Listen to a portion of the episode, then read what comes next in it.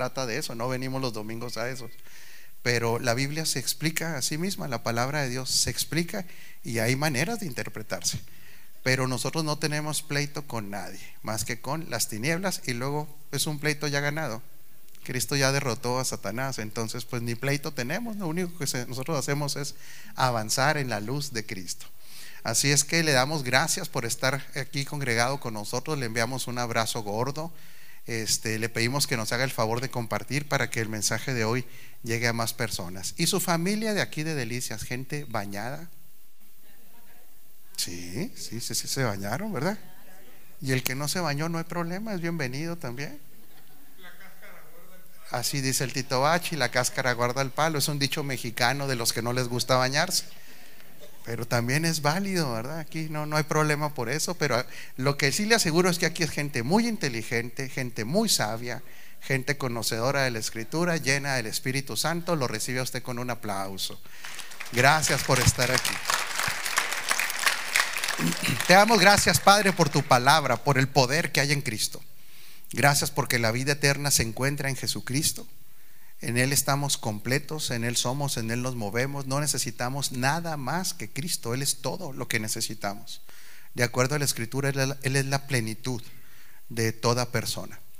Y nosotros estamos aquí para ser instruidos, capacitados, ayudarnos a entender la realidad que tenemos en Él, para ser unos ministros competentes de este nuevo pacto y agradarte a ti en todo lo que hacemos. Gracias Espíritu Santo. Amén. Hoy terminamos la serie de, activarse en la bendición que ya tenemos. Eh, es eh, un gran parte del engaño de las religiones, y vuelvo a decirlo, de las religiones, que no tenemos pleito con las personas, pero es cuando las religiones dicen que, que necesitan que un hombre le active la bendición. Un hombre no activa la bendición. Eso es, eso es, eso es de, ahí donde se hacen tantos negocios, ¿verdad? De que yo soy el que le va a activar a usted, yo soy el que le va a traer. No, el hombre no le trae nada a nadie espiritualmente. A nosotros Cristo ya nos bendijo.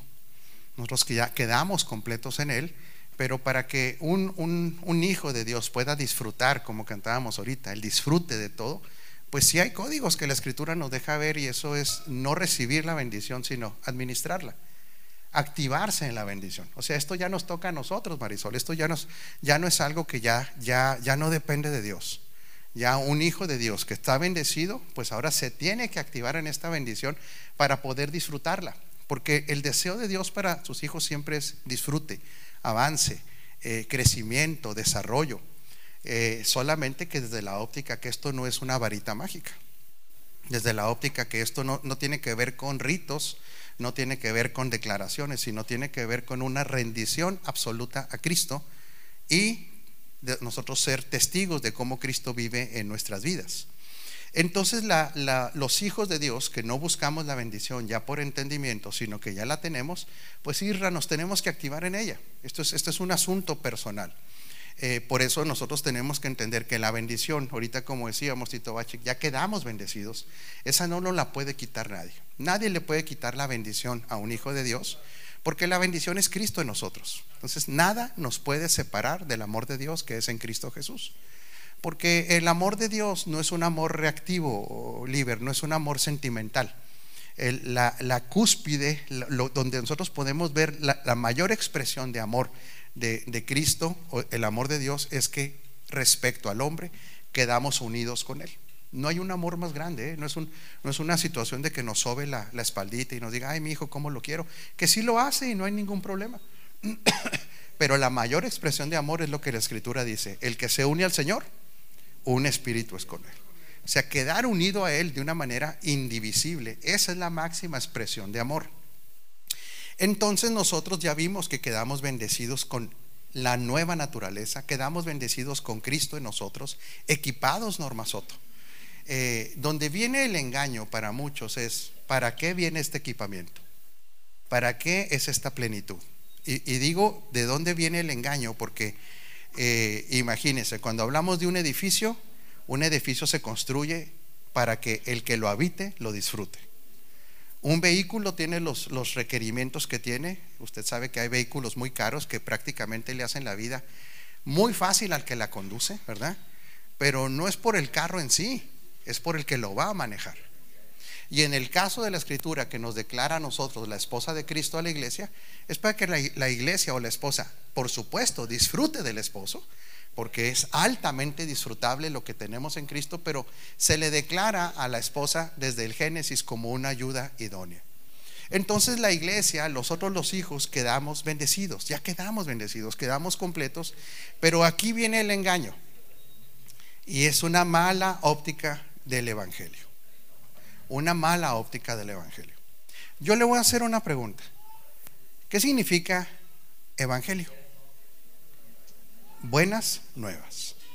¿Quién cree que es el primer predicador de un Evangelio en el, en el huerto del Edén?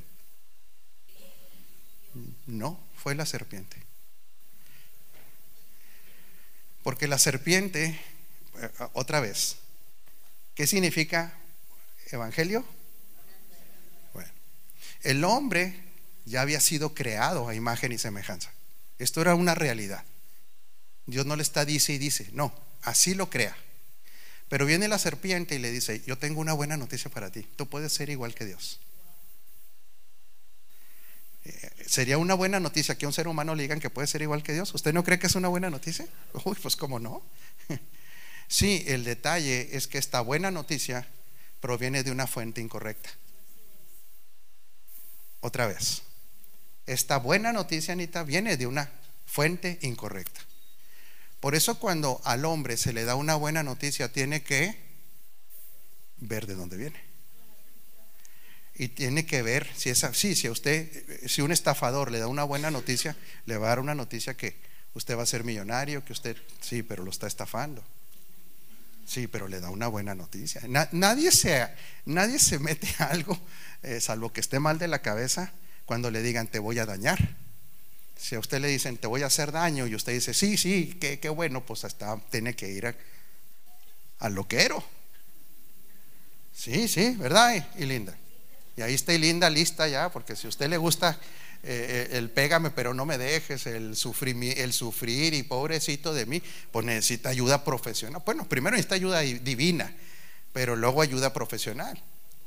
Entonces la buena noticia que en este caso se le da al hombre, a Adán, eh, a Eva, pues es que le dice que, que la va a hacer igual a Dios, pero el problema es que ya era hecha a imagen y semejanza. Este, entonces, eh, eh, aquí hay un serio problema, porque aparte esta buena noticia era algo que ellos ya tenían, pero aparte es que esta buena noticia, al comer del árbol del conocimiento del bien y del mal, era una buena noticia que principalmente los engancha a ellos. Es la siguiente, Tito Bachi. La buena noticia es que tú puedes ser igual a Dios desligándote de Dios. Ese es el engaño. O sea, si tú comes de este árbol, vas a tener las mismas capacidades, tú vas a, poder hacer lo mismo que Dios, pero ya no le vas a tener que dar cuentas a nadie. O sea, ahora eres completamente independiente y libre. ¿Sería una buena noticia? A usted que ya conoce la escritura, ¿cree que es una buena noticia? Usted que ya conoce el reino de Dios, desligarse de Dios. No, es una pésima noticia. Pásele, joven Ortiz. Es una pésima noticia, terrible noticia pero ahí le va. Ese sistema de engaño permanece hoy. Y todavía muchos hijos de Dios se lo creen. Porque le dicen que la bendición es exclusivamente para un provecho personal y se desligan de los asuntos de Dios. Entonces, esa, esa filosofía que viene de la serpiente sigue vigente. Inclusive e, es tan fuerte esa filosofía, señor Ortiz, que ni siquiera se le llama bendición a Cristo. En esa filosofía se le llama bendición a las añadiduras, a las cosas. Y entonces la gente siempre está buscando las cosas, está buscando lo terrenal, lo temporal, creyendo que esa es la buena noticia.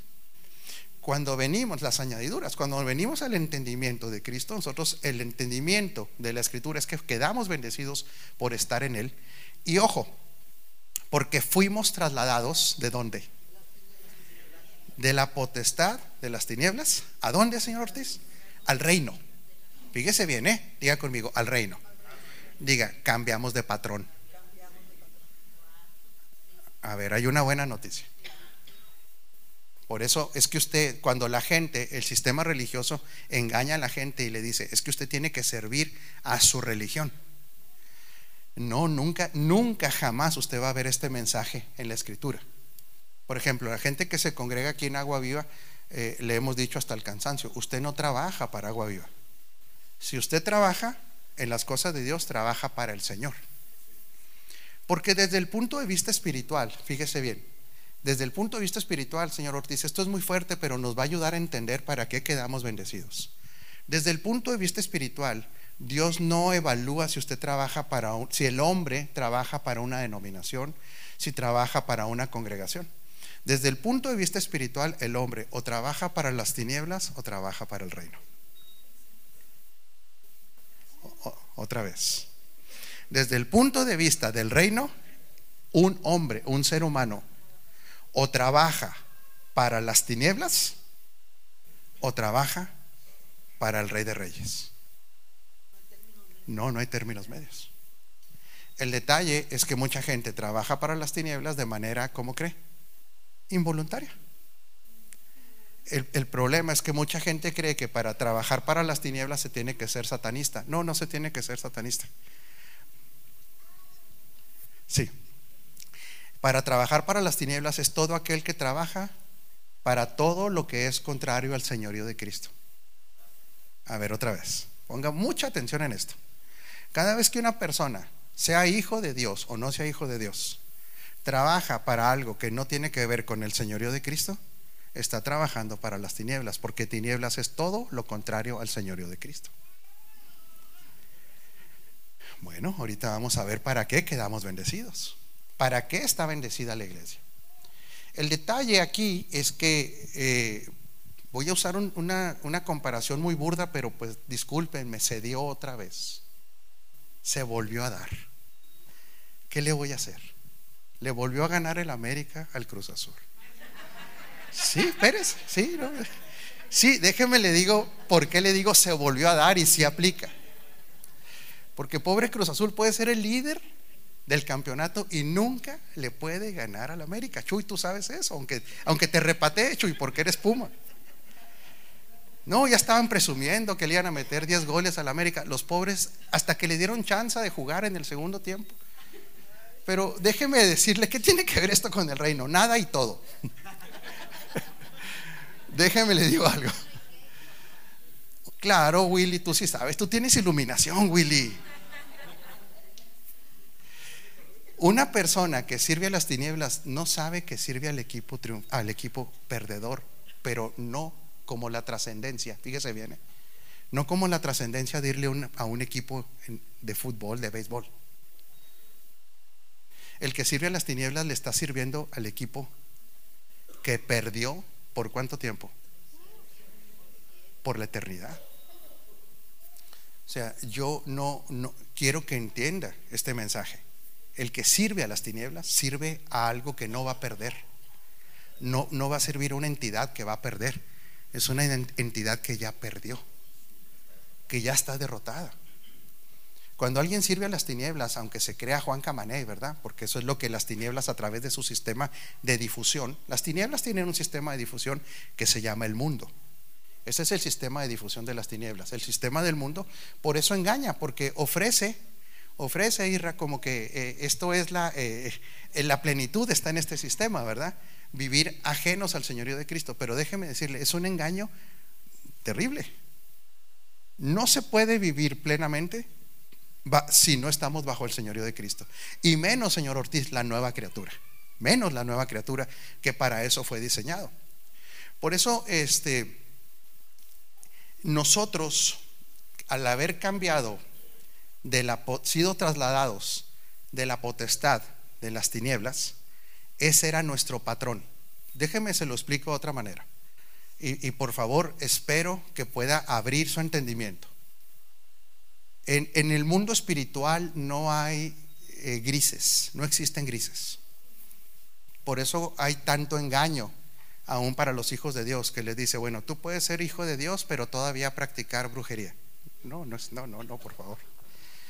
Tú puedes ser hijo de Dios, pero puedes ir con un chamán. No, no, no, no, no, no.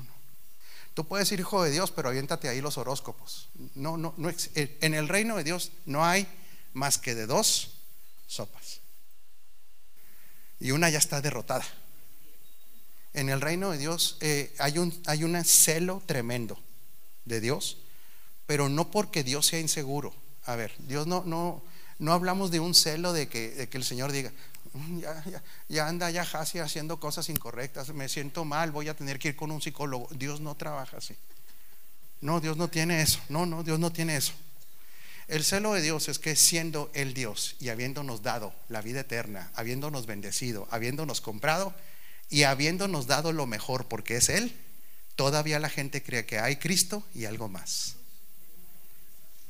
Y entonces este celo de Dios es un celo protector.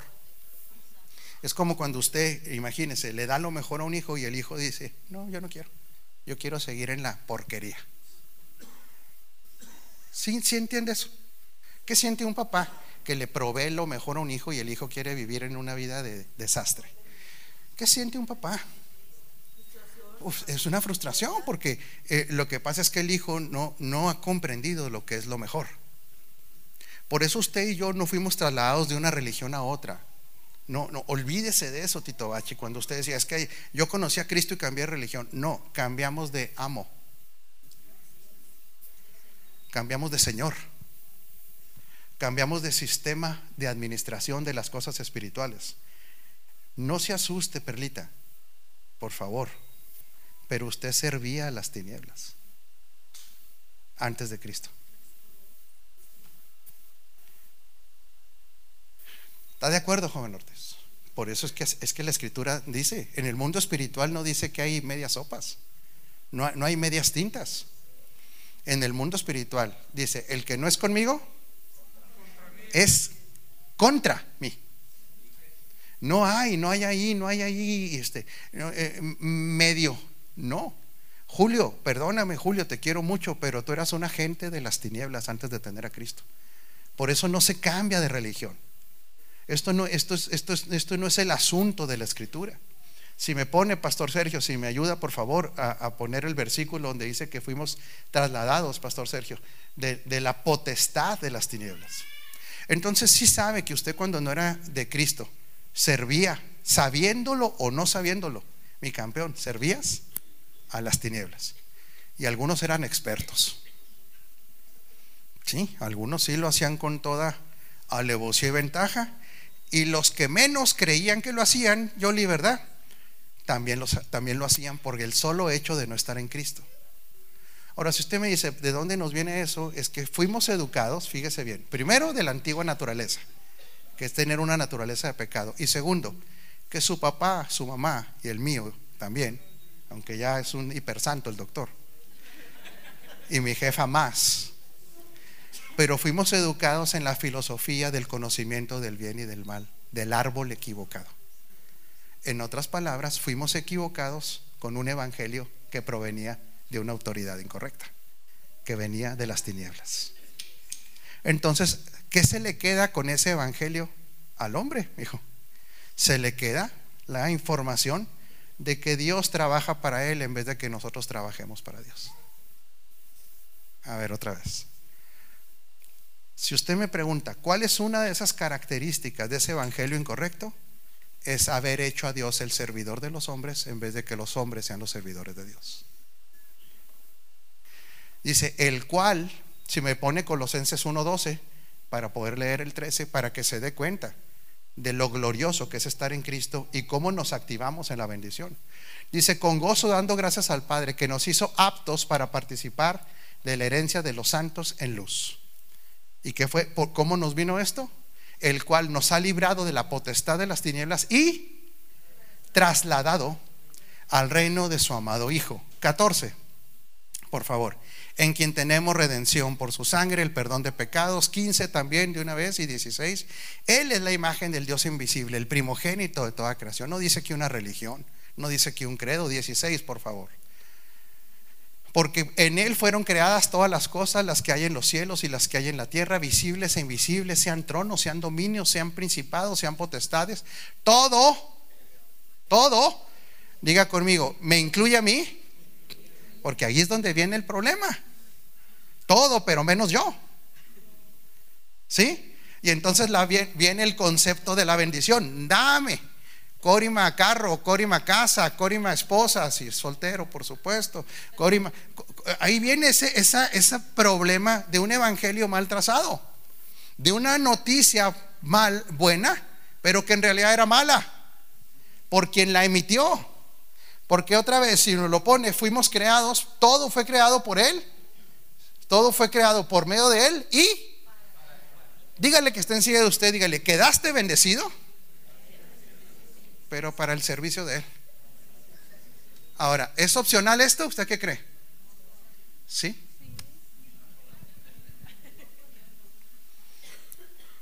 Deja de ser opcional para alguien entendido. Deja de ser opcional casi para cuando nuestra mente sale de las tinieblas y entra la luz. Porque nosotros fuimos trasladados en espíritu, fuimos trasladados de las tinieblas a la luz, pero la cabezota, la mente, ¿dónde sigue? En la distorsión del Evangelio. La mente sigue todavía, Julio, en ese Evangelio del, que produjo que el hombre comiera del bien y del mal. Ahí siguió la mente, porque eso se lo enseñó, perdóneme, Norma Soto, se lo enseñó su jefita. ¿Y su papá también? Está bien, Norma Soto. No, usted no se lo enseñó.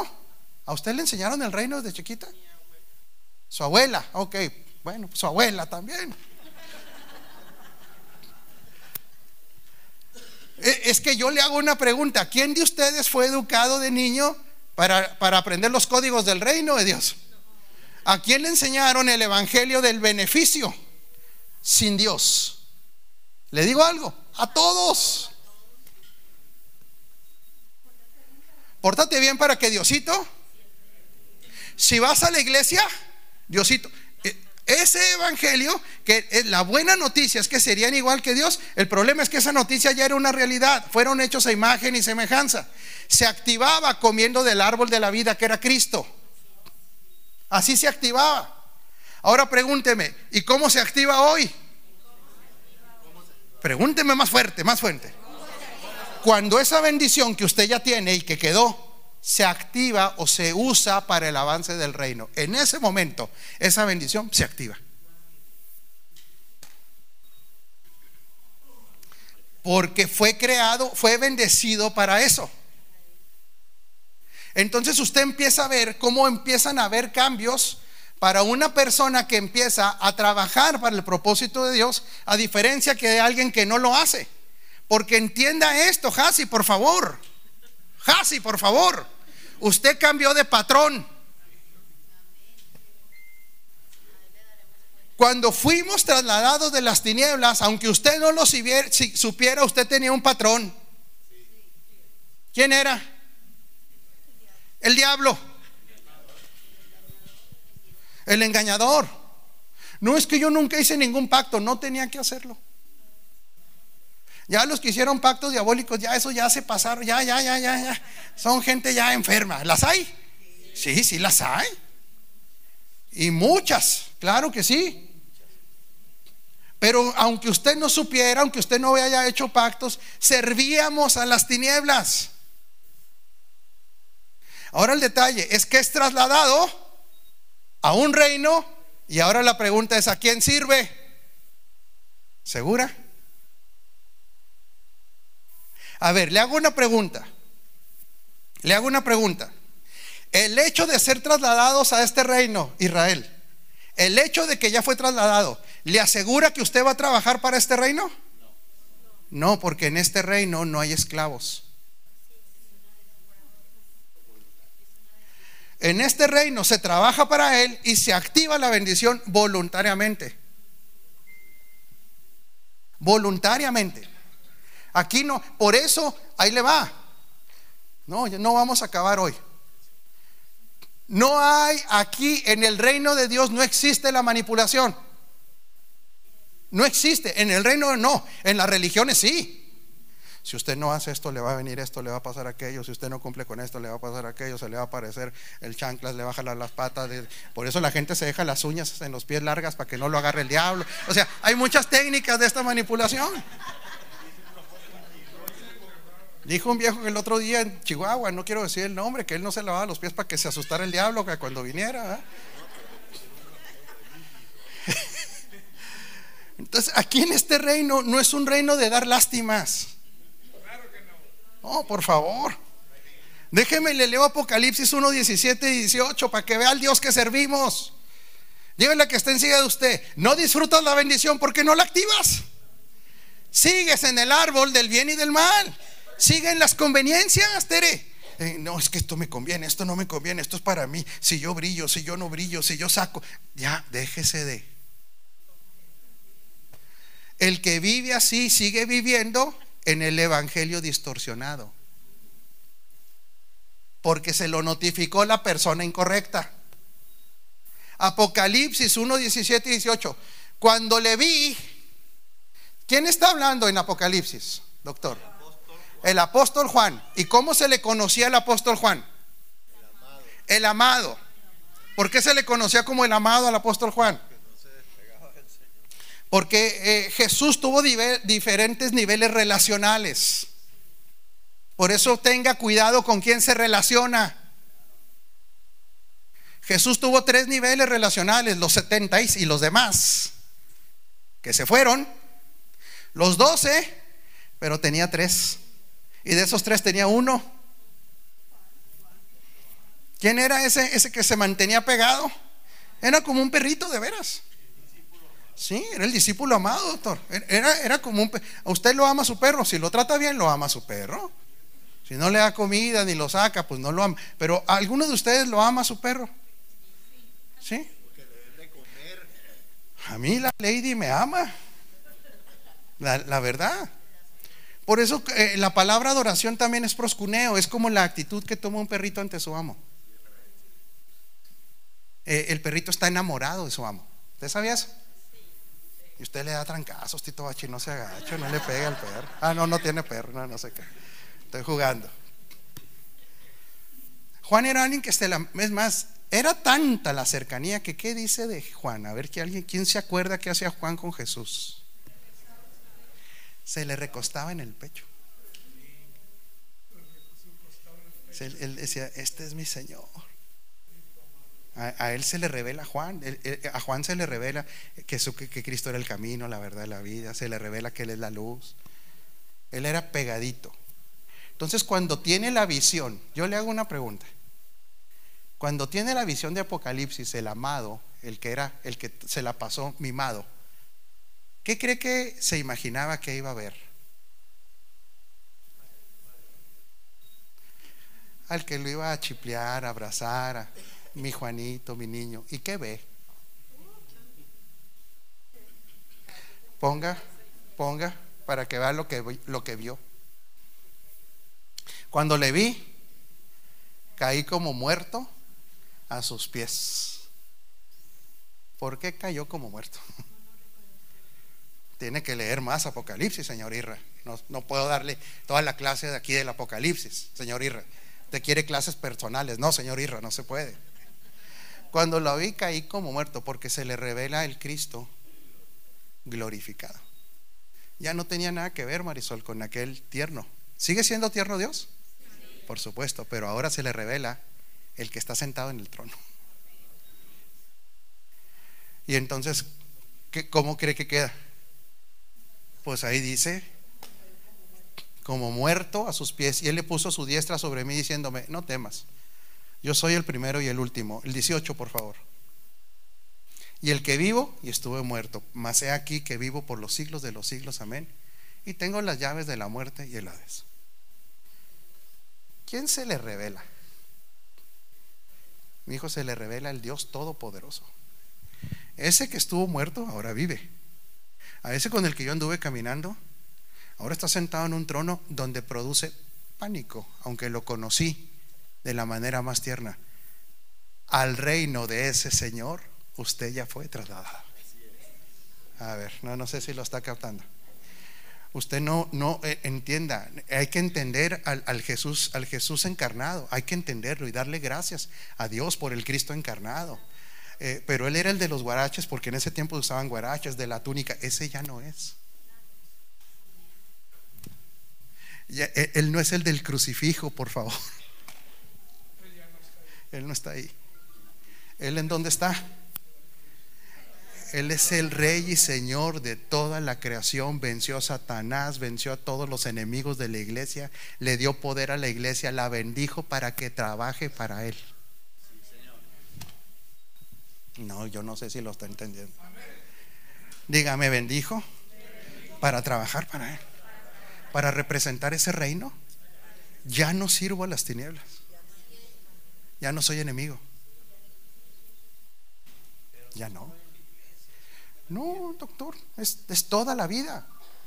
Por eso, por eso cuando la predicación es, es que pobrecito Diosito está triste si usted no lo sirve, olvídese de eso. No, no, no, no, no. Ay, eh, llore para, eh, vamos a llorar porque el Señor está triste porque usted es un balagardo. No, no, Carmelita, no, no. Ay, pobrecito Chullito, no. Diga conmigo, mi Dios no da lástimas. No, no da lástimas. No, olvídese. ¿Conoce gente que use la lástima para conseguir algo? Para empezar, ¿por dónde empiezan? Por la carita, ¿no? A ver, Marisol, haga cara así de... ¿Cómo estás? se le sale el moco, todo lo que usted quiera. Estoy en victoria, hermano. No, no, no. No, ¿cuál victoria? Perdió el Cruz Azul otra vez. Bueno, eso es normal, Willy, eso es normal. Dígale que esté enseguida, usted no ande dando lástimas. No, ya párele a eso. No, no, dígale, no sea manipulador, hombre ay, pobrecito de mí, ay, nadie me quiere. No. Ya, párele eso. Es más, ¿usted cree que capta gente? No, la, aleja. No se enganche ni se engañe. ¿Cuánto me queda, patica? Deje pongo cara. Es que vamos a presentar un bebé ahorita. No me alcanza el tiempo. Cuando la predicación es para dar lástimas de Dios, Dios se siente, ¿sabe cómo?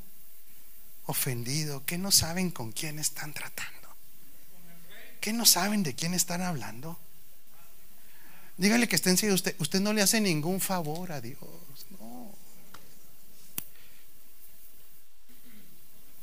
No, por eso esas predicaciones de que el Señor está sufriendo si usted no viene a congregarse. No, Él no sufre, Él sigue sentado. El que se la perdió es usted. Es que si usted no trabaja, el reino no va a avanzar. Este reino ya está inconmovible. Eh, entienda esto, esto ya está terminado. Entonces pregúnteme, ¿para qué trabajo para él? Porque, fíjese bien, fuimos salvos para ser incluidos en el propósito eterno de Dios. O sea, nuestra salvación, mi hijo, es para llevarnos a ese nivel tan gigante que se llama el propósito eterno de Dios. Esto no tiene que ver con ritos, con tradiciones, con confesiones. Es que usted fue salva, mija. La gente dice, no, es que fuimos salvos para ir al cielo. No, no fue, porque si eso fuera, en cuanto hubiera recibido usted al Señor Normazoto, hubiera colgado los tenis ahí. ¡Pum! yo hubiera azotado a Normazoto. No, no, no. Gutiérrez, no. La vida eterna no es algo futuro en el reino. La vida eterna es Cristo en nosotros. ¿Y dónde está? Ya está. Él es el yo soy. Él no es el yo seré. Él es el yo soy. La eterna realidad del Dios vivo. Esa es nuestra salvación. Entonces no es para que cuando yo vaya allá y allá se pase lista y más allá del sol. No. Diga, fui salvo porque me contrataron. Me contrató la empresa más poderosa del, del, universo. Se llama el reino de Dios. Me contrató el reino más poderoso. Se llama el reino. Y lo más glorioso que ese rey es mi papá. Ese es mi papá. El dueño de todo. Pero yo no me activo hasta que no. Todo lo que ya me dio Carmelita. No lo puedo disfrutar. No lo puedo ver fluir hasta que no me activo en su propósito. Por eso es que el, mensaje religioso es, cautivador, es, manipulador. Ay, pobrecito Diosito está llorando. Y luego viene otro. Viene otro mensaje que no tiene nada que ver. Si usted confiesa y usted se mantiene confesando, sí, yo me voy a ir bien, me voy a ir bien, me voy a ir bien, todo el mundo me quiere. Esta semana va a ser, estoy declare y declare y declare. El reino no es de magia. Diga conmigo, el reino es de obedientes. No, pero doctor, es que el problema es que la gente lo dice como fórmula mágica, así no jala este reino. Entonces no confieso la palabra, déjeme decirle, lo normal es que usted confiese la palabra pero no como una fórmula mágica para que esto le arregle el desorden que usted hace. A ver otra vez. No, porque el reino es obediencia, es gobierno. Yo declaro que mañana salgo de todas mis deudas, mañana salgo de todas mis deudas en el nombre de Jesús. Y ni trabaja, ni paga, ni no.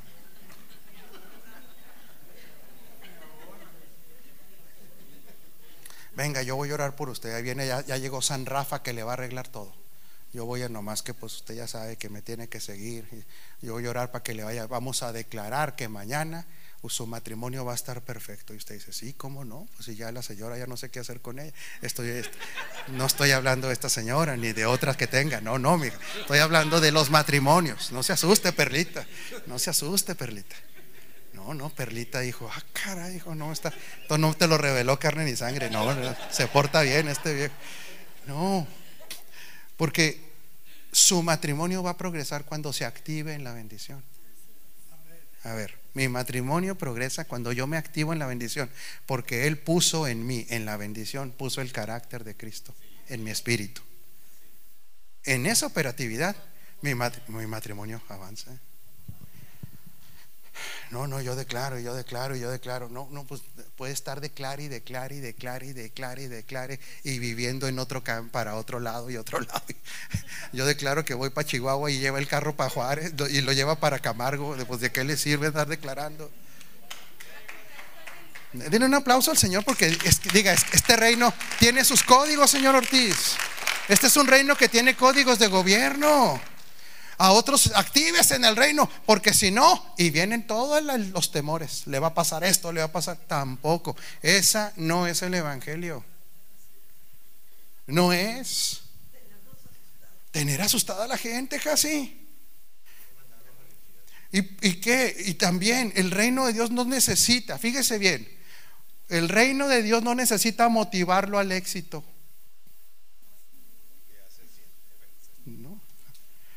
¿Por qué cree que hay mega iglesias? Acá entre no, no, no le llega nadie. Por el mensaje. La mayoría de las mega iglesias, no todas, porque no se vale decir que todas, son iglesias motivacionales.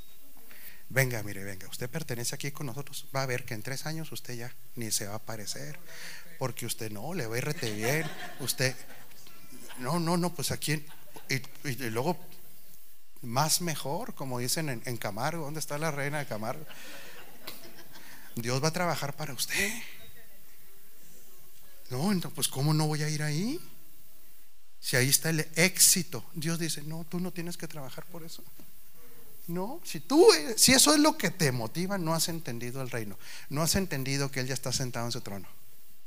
Y no has entendido que ya fuiste trasladado a un reino, mija, inconmovible si entiende que aunque le vaya mal aquí una que otra vez, en lo eterno nunca le va a ir mal.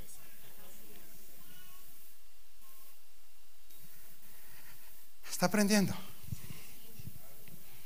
Esta es otra cosa. Este es el, el verdadero evangelio. Son dos cosas: que fuimos trasladados a un reino eterno y que quien emitió quien emite la buena noticia es alguien verdadero, es el Señor, Fatica. No es un mentiroso, no es un vividor, no es alguien que ande buscando lo suyo. Él ya recuperó lo suyo. A lo suyo vino, ese trabajo ya quedó hecho.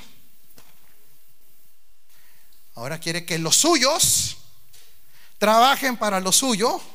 Y ahí, mija, ¿sabe qué pasa? Uh, empiezan a comprobar que están bendecidos empieza la comprobación de que en mí hay sabiduría sobrenatural. empiezan a comprobar que en mí hay poder sobre los demonios. Empieza a comprobar que hay poder sobre mi carne. Empieza a comprobar que fui apartado desde antes de la fundación del mundo. Pero el que no quiere hacer nada, el recurso, ¿sabe dónde está? Guardado. Entonces bendíceme. Y él dice, ¿cómo que te bendiga? Pues si ya. No, lo que pasa es que no la. No, no. ¿Qué no ves que de tu interior qué? Brotan, corren. Ríos. Diga conmigo, se necesita la dinámica, no la estática. Claro. Pero no va a ser por las fórmulas mágicas, señor Ortiz. No es porque mañana tenga eh, un Mercedes allá afuera y le llega Merceditas la que le cobra, es lo que le llega. Esto no es así. Confiese, confiese, confiese, hermano. No, no. Este reino es un reino donde los que ya estamos en Él, ya somos más que vencedores por medio de Cristo, ya fuimos trasladados al reino más poderoso que hay, ya tenemos vida eterna, ya tenemos la mente de Cristo, ya fuimos bendecidos con toda bendición, ya el enemigo está debajo de nuestros pies, cuando se nos revele el del trono, nos vamos a dar cuenta a quién servimos, para quién vivimos. No hay nadie como nuestro Dios. Pero nos tenemos, me tengo que ir, doctor. Lavar, planchar, barrer y otras cosas. Pero primero, dice la patica, esta seña de la patica significa las mentiras son del diablo. Pero vamos a hacer algo que no es un acto religioso. La gente dice, es que ustedes no presentan niños. Bueno, nosotros no hacemos como un acto religioso cuando a un niño este, se le hace un acto que es para quitarle, como en algún lugar dicen, los cuernos. No, cuando se presenta un niño no es por el niño, es por los papás. Cuando en una congregación celebramos que venga un bebé, porque yo sí celebro que venga un bebé, pasen los papás y la bebé, por favor. Y luego yo celebro, todos los niños son hermosos, ¿verdad? en diferentes niveles, porque recién nacidos están Federicos todos. Usted estaba feo también cuando nació. Usted no estaba fea cuando nació, Norma Soto, pero ni se acuerda, Norma Soto. Ah, sus hijos no. Vamos a presentar a Natalia Sandoval Anchondo, con de su papá Luis Fernando y su mamá María del Carmen. Siéntense, por favor. ¿Cómo no vamos a presentar esta preciosidad? No digo de ti, viejo, estoy hablando de la niña. Ah, me volteó a ver muy feo este señor, picho. Patica, ayúdeme. Por favor, Patica. Cargue a Natalia.